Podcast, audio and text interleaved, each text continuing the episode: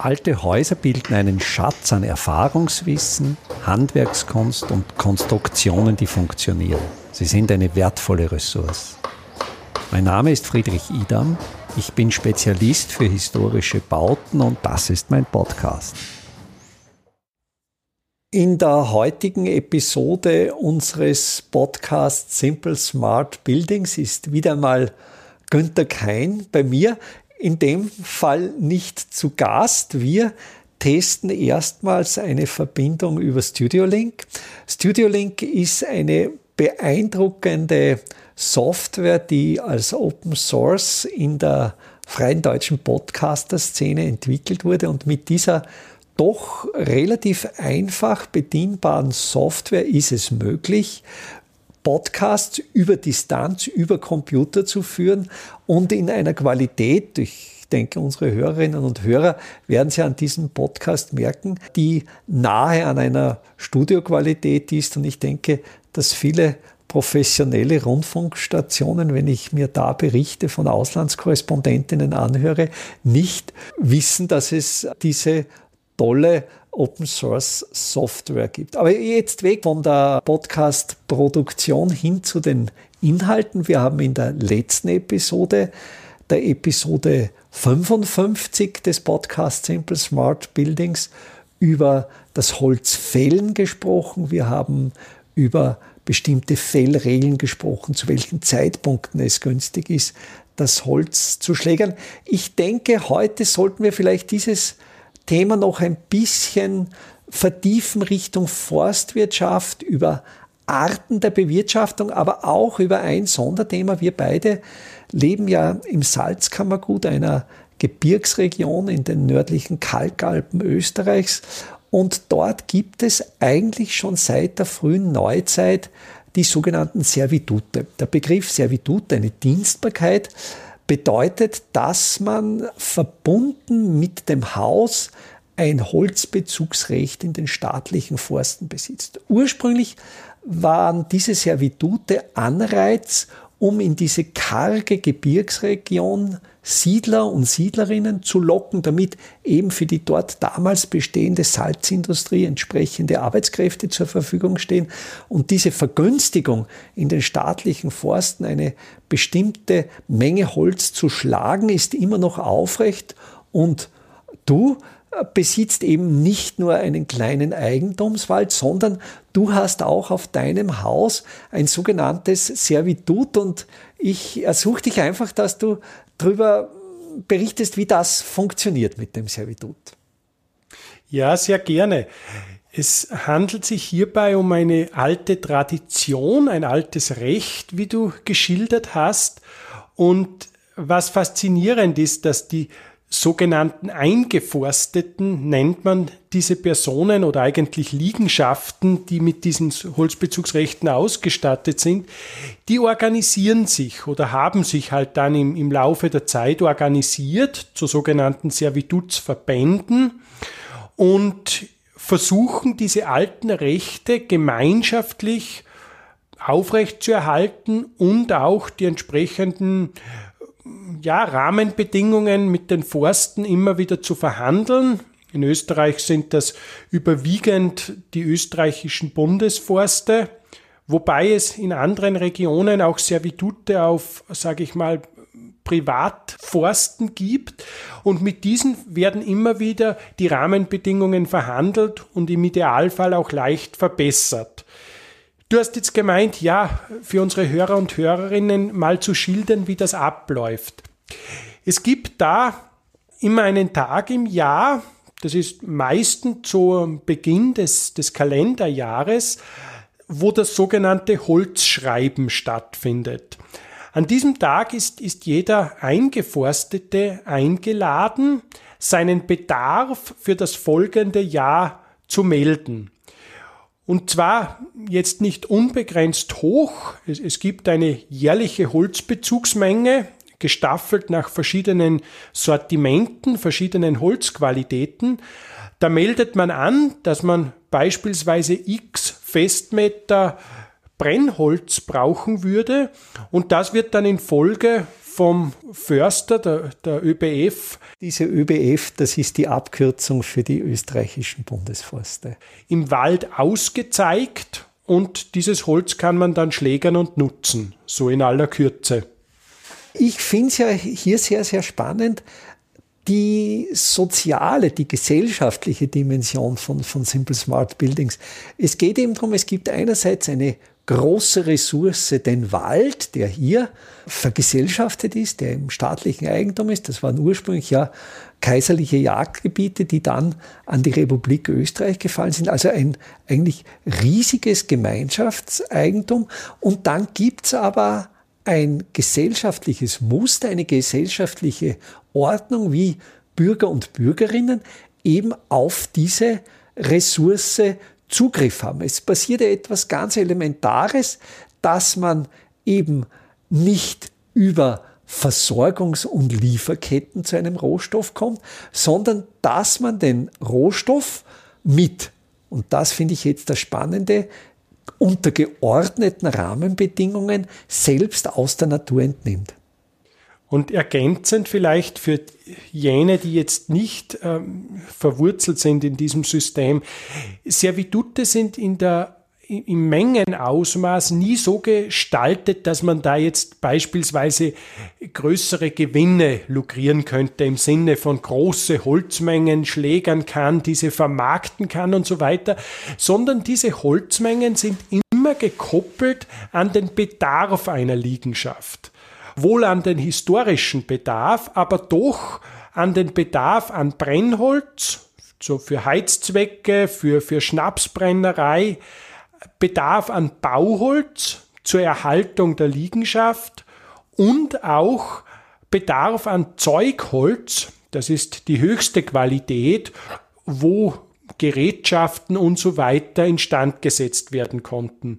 Und dann gab es noch oder gibt es besondere Sortimente, das ist zum Beispiel Glaubholz, das ist, das ist Einstreu, also wo, wo man Astwerk sammeln darf, und es gibt sogenannte Elementarholzbezüge.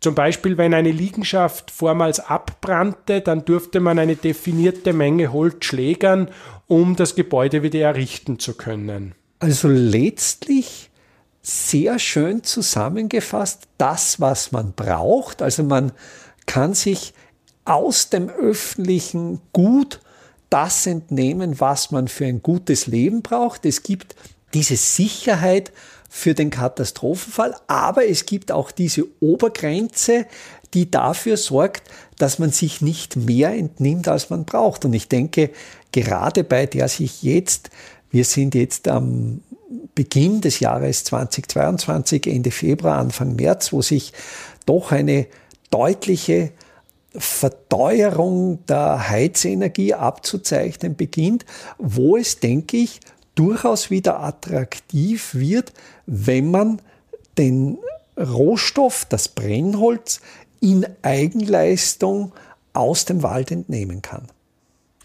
Und schön ist natürlich auch, dass diese vorher angesprochene Auszeige von einem Profi erfolgt, von einem Förster der staatlichen Forste, der natürlich auch mit den Servitutsberechtigten entsprechend Waldpflege betreiben kann, weil er beispielsweise das Brennholz dann im Bereich von, von Käferkalamitäten auszeigt. Also auszeigen bedeutet, er markiert Bäume, welche der oder die Servitutsberechtigte schlägern darf.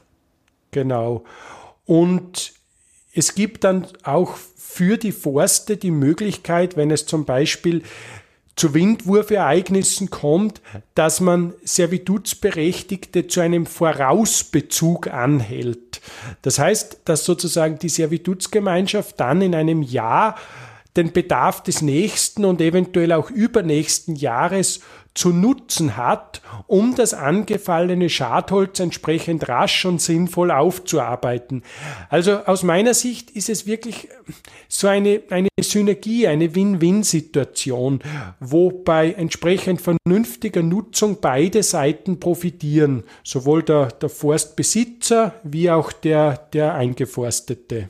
Und es zeigt sich ja aus der langen Zeitdauer, wir reden ja von Zeiträumen von, von einem halben Jahrtausend, über diesen langen Zeitraum funktioniert ja dieses System der Servitute und es hat auch, denke ich, durchaus in der Idee der Simple Smart Buildings eben Zukunftspotenzial. Das heißt, hier steckt in einer langjährigen Entwicklung etwas oder es hat sich in einer langjährigen Entwicklung etwas so geformt, dass es durchaus Zukunftstauglichkeit besitzt. Es gab allerdings eine Krise dieser Servitutsbezüge so in der zweiten Hälfte oder Ende des 20. Jahrhunderts, wo es nicht mehr so attraktiv war, für den Eigenbedarf in den Wald zu gehen und dort körperlich zu arbeiten ich kann bestätigen, dass, dass es Ende des Jahrhunderts zu verminderter Nutzung der Servitute kam, weil junge Liegenschaftsbesitzer und Innen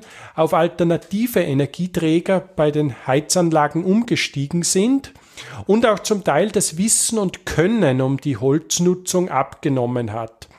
Gott sei Dank ist es gelungen, Beginn der 2000er Jahre, dass man mit Forstkursen seitens der Servitutsverbände erstens das, das Könnenslevel der jungen Liegenschaftsbesitzer und Innen wieder gehoben hat und auch das Bewusstsein um den Wert der Servitute positiv beeinflussen konnte. Und so ist mittlerweile wieder reges Interesse und vor allem auch entsprechende Nutzung des Holzes gegeben. Und ich kenne ja einige Servitutsinhaber, die ja durchaus stolz sind auf ihr Servitut. Ja, da kommt natürlich dann diese soziale Komponente auch dazu, dass es auch, sage ich mal, sozialen, soziales Kapital ist, wenn man sein Servitut gut zu nutzen versteht, wenn man die entsprechenden Techniken des Fällens und Holzbringens beherrscht, das Holz dann fachgerecht gestapelt und so weiter hat wird das angesehen. Man, man kann Prestige dadurch erlangen. Und es gibt noch etwas anderes, was, was ich als spannendes Selbstkorrektiv finde, dass das zugewiesene Holz jeweils regional, lokal am gleichen Platz zu sein hat. Das wird unter den Servitutsberechtigten als ein sogenanntes Klack bezeichnet. Und jeder Servitutsberechtigte ist jetzt daran interessiert, das eigene Klack auch sauber zu halten. Im Sinne, dass man dort nicht massiv mit schwerem Gerät Bäume beschädigt oder den Arbeitsplatz extrem chaotisch hinterlässt. Weil man ja in Zukunft wieder an, an diesem Ort, in diesem Klack arbeitet, beziehungsweise die Nachkommen wieder in diesem Klack arbeiten. Genau. Und das ist ganz spannend, weil somit gelingt es, obwohl man sozusagen im fremden, nicht Eigentumswald arbeitet, man doch eine gewisse Verantwortung an den Umgang mit den natürlichen Ressourcen verspürt. Ich merke immer mehr, das ist ja eigentlich ein wunderschönes Modell, wie man letztlich mit Eigentum umgeht. Also eine Mischform eigentlich zwischen Allgemeingut und privater Nutzung. Oder vielleicht könnte man auch so sagen, die geregelte private Nutzung des Gemeinguts. Ja, ich denke auch, wenn man jetzt sozusagen von diesem Mikromodell auf eine Metaebene steigt, wäre es vielleicht in vielen Dingen des täglichen Lebens interessant zu hinterfragen, ob man diese Art der Nutzung nicht ausbauen könnte. Dass es grundsätzlich Ressourcen gibt, die der Allgemeinheit gehören. Denn gerade jetzt beim Forst ist es ja so, dass die österreichischen Bundesforste zu glaub 98 Prozent in, in Bundesbesitz sind. Und dann aber an diesen öffentlichen Ressourcen geregelt Individuen teilhaben lässt. Also in mir entsteht gerade die Idee für einen neuen Podcast, wenn uns die Inhalte für Simple Smart Buildings ausgehen und das wird dann Simple Smart Societies sein. Ja. Günther, ich danke dir für das Gespräch und die großartige Darstellung des Servitutswesens. Danke dir ebenfalls, Fritz. Vom 22. bis zum 30. April 2024 wird in Grundlsee wieder Kalk gebrannt. Im Ortsteil Gössel in der Nähe des Doplitzsees steht ein alter Kalkofen, der bereits instand gesetzt ist und wieder in Betrieb genommen werden soll. Bei diesem Workshop können Sie lernen, wie ein Ofen richtig befüllt wird, vor allen Dingen wie ein Trockengewölbe aufgesetzt wird, um den Ofen auch befeuern zu können. Wir suchen aber auch Leute, die bereit sind, die eine oder andere Schicht, ja, sogar eine Nachtschicht, diesen Ofen zu befeuern. Die Teilnahme an diesem Workshop ist kostenlos. Alle Anmeldeinformationen, die Anmeldelinks finden Sie auf meiner Website www.idam.at unter dem Menüpunkt Veranstaltungen.